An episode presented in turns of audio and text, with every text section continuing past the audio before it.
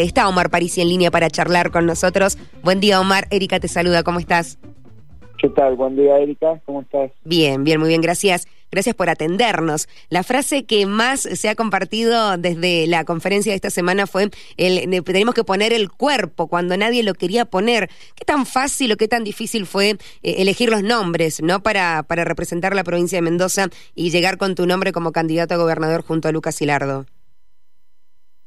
Bueno, en realidad nosotros veníamos, como saben, yo estaba en la actividad privada eh, y hace unos meses que venimos hablando con, un grupo de, compañeros, con Anabel, eh, me consultaban sobre cómo veía la cosa, estando afuera, desde, otro punto de vista, desde otros aspectos. Y bueno, fue tomando forma la, la cosa, me ofrecieron la posibilidad, o me dieron la posibilidad de ocupar este lugar eh, lo consultamos con la familia y bueno, acá estamos. Digo, yo soy un apasionado de la gestión, de lo público. Eh, creo que le podía dar desde lo desde lo nuevo en, el sentido de que no hay muchos que sean candidatos y que hayan pasado tantos años durante su vida en el sector privado, que tengo la visión de los dos lados del mostrador y, bueno, eh, tratamos de llegar a una lista de unidad, no hubo forma y con la pasión que siempre, con la pasión que tengo por la gestión, vamos a intentar eh, poder llegar a la gobernación para poder cambiar el rumbo de Mendoza a través de la única fuerza que puede hacer lo que es el peronismo. ¿Es un grupo nuevo el que va a acompañar a, tu fórmula, a la hora peronismo? Eh, sí, la mayoría son personas jóvenes que no han tenido experiencia o que tienen experiencia en, otros rubros. Eh, pero sacando tres o cuatro excepciones, la mayoría son personas jóvenes y que estamos dando un lugar importante para que puedan desarrollarse, sobre todo nuestros candidatos a intendentes, salvando la diferencia con, con Celso Jaque, que seguramente más decir Celso no, bueno, Celso es la única excepción, digamos, de que no, no es un candidato que, que, digamos que es nuevo, sino que Celso tiene su experiencia, lo cual es bueno siempre es bueno mostrar la experiencia con la pasión y la juventud, así que creo que hemos logrado una buena síntesis en toda la lista provincial. ¿Y cuál es tu percepción con los mendocinos frente a este año de elecciones? Digo, ¿qué, sentís vos cuando escuchás a los mendocinos que dicen la verdad? No tengo ganas de ir a votar, estoy cansado, viste que siempre un año electoral genera diferentes sensaciones. Eh, ¿Cuál es eh, tu respuesta frente a eso? Que los entiendo, la verdad que los entiendo. Vuelvo a decir, vengo de un sector donde hemos estado en la misma situación que todos los mendocinos, no, no cercanos a, a lo que es la rosca política, porque yo siempre separo lo que es la rosca política de lo que es el gobierno en sí.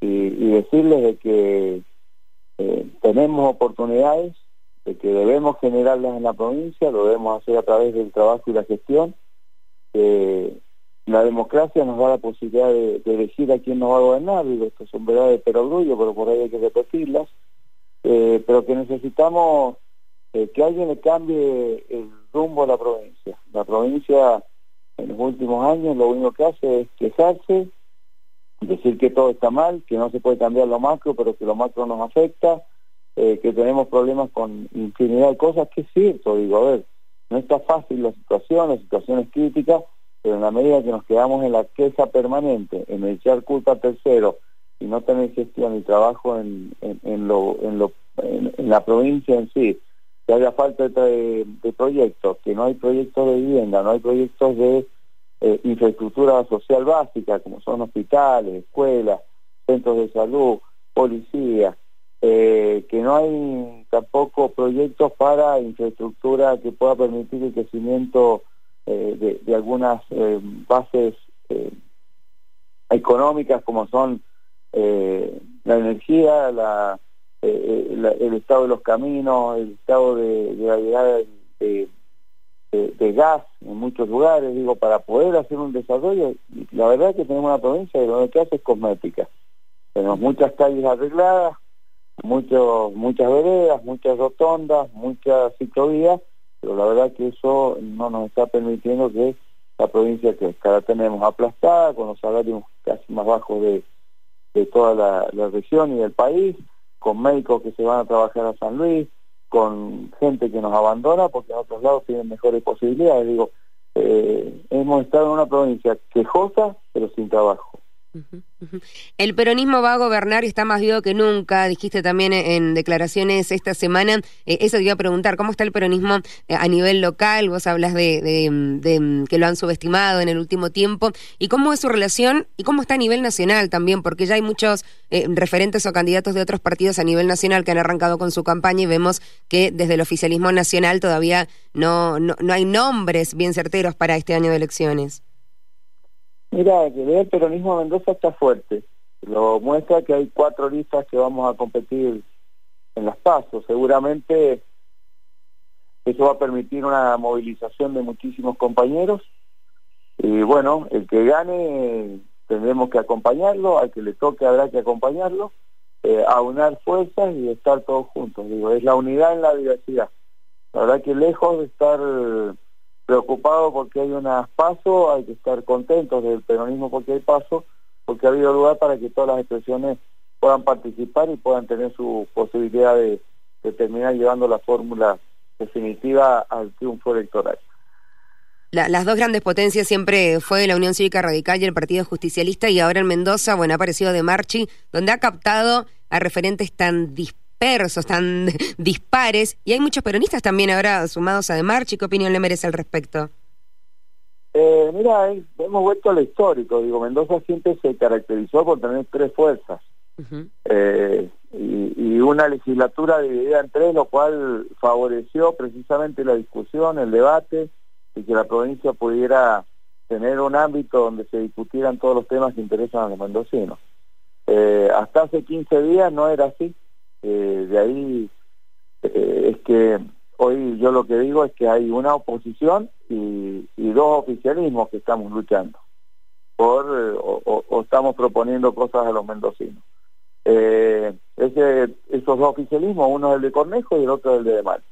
Hasta hace 15 días atrás todo el sector de Demachi votaba hasta el aumento de las cuotas de OCEP.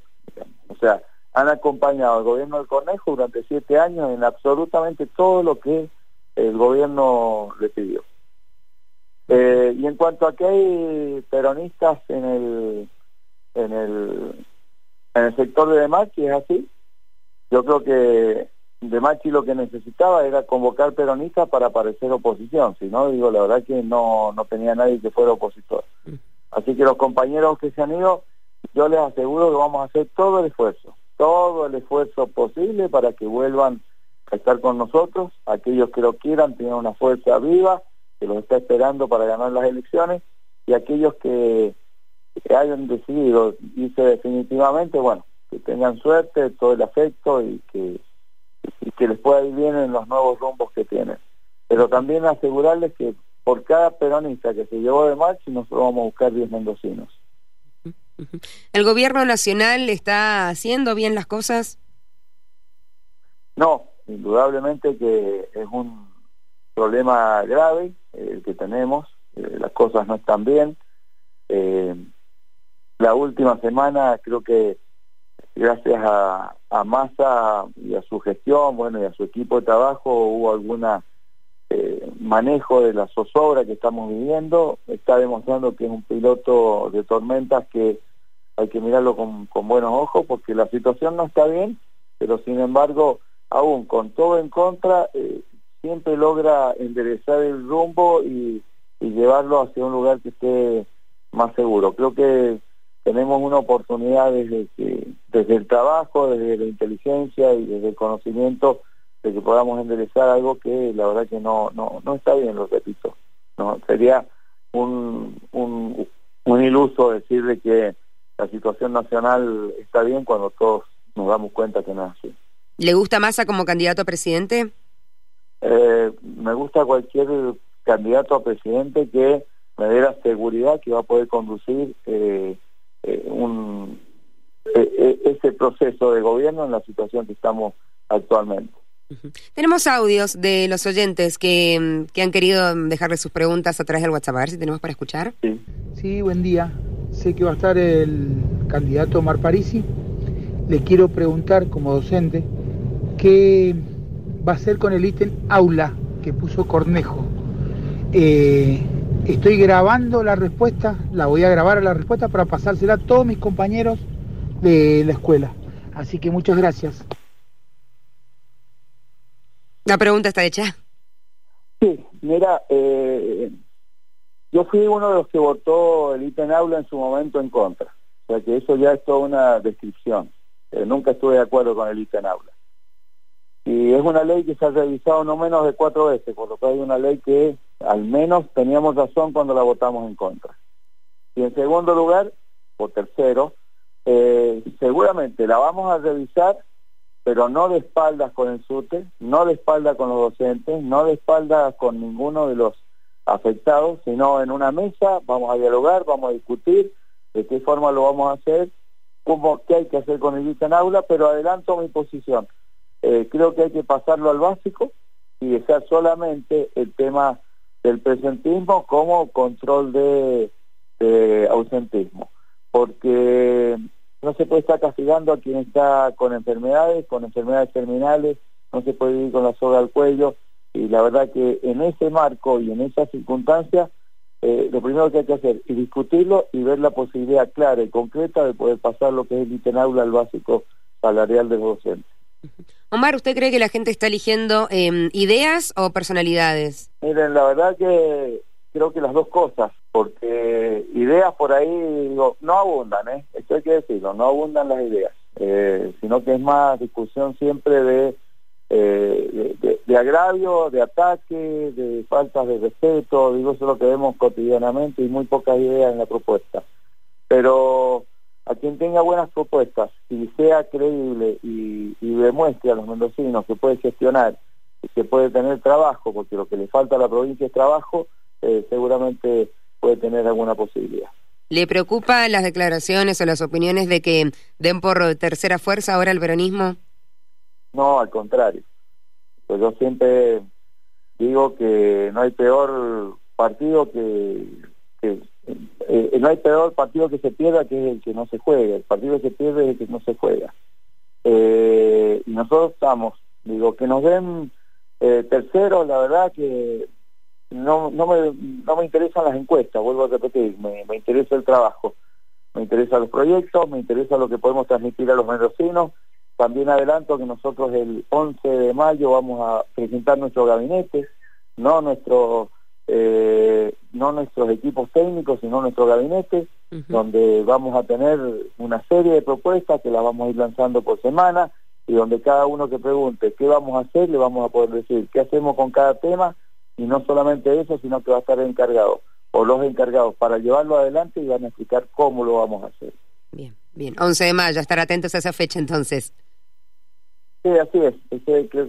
vamos a tener varias fechas claves que las vamos a ir adelantando donde vamos a ir haciendo las presentaciones de lo que nosotros creemos que le interesan a los mendocinos y que seguramente debe ser así, porque va a ser la presentación, por ejemplo, de lo que acaba de preguntar eh, recién, qué vamos a hacer con el ITA en aula. En cada tema vamos a tener no solo una respuesta eh, desde lo personal, porque creo en los liderazgos modernos donde eh, quien, quien lidera no debe ser quien sabe todo, sino que genera la conjunción y agrupa personas que tienen conocimientos técnicos, que tienen experiencia en equipos de trabajo que después pueden llevar adelante una gestión de gobierno con éxito. Muchísimas gracias por su tiempo, Omar, que tenga un buen fin de semana. No, muchas gracias a ustedes, que la pasen bien y bueno, espero que nos veamos seguidamente, porque les agradezco mucho que den la posibilidad de que nos comuniquemos. Muchas gracias, Omar, saludos.